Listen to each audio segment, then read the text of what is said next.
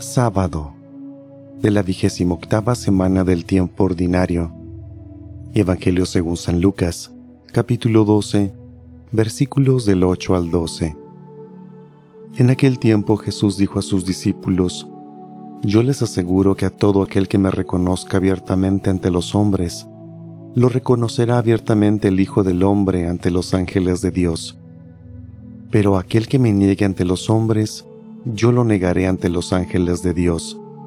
A todo aquel que diga una palabra contra el Hijo del Hombre, se le perdonará, pero aquel que blasfeme contra el Espíritu Santo, no se le perdonará. Cuando los lleven a las sinagogas y ante los jueces y autoridades, no se preocupen de cómo se van a defender o qué van a decir, porque el Espíritu Santo les enseñará en aquel momento lo que convenga decir. Palabra del Señor.